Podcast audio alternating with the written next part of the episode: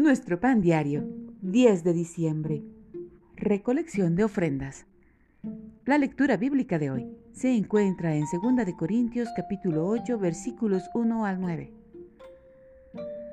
Por tanto, como en todo abundáis, abundad también en esta gracia. 2 de Corintios 8:7. Ed Dobson, pastor de la congregación a la que yo asistía, solía decir que no le gustaba predicar sobre las ofrendas para la iglesia.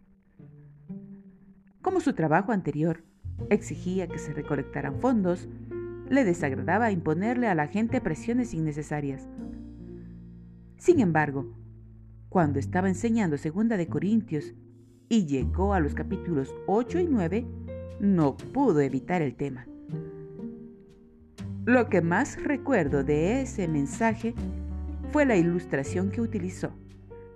Puso en el suelo el plato donde se recolectaban las ofrendas.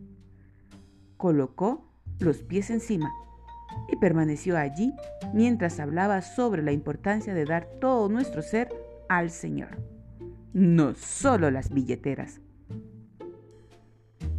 Estos dos capítulos de la segunda epístola de Pablo a los Corintios nos muestran una serie de actitudes y acciones que debemos aplicar cuando ofrendamos al Señor.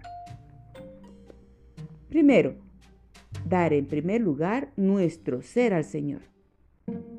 Luego, dar recordando el ejemplo del Señor Jesús.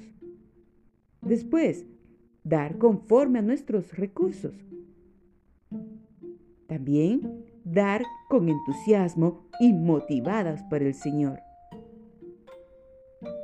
Luego, dar con generosidad, no de mala gana ni presionados por factores externos.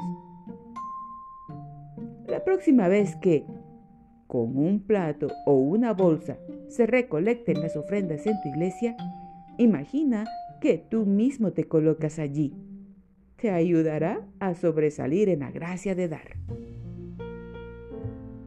Padre, quiero ofrendar con todo mi ser.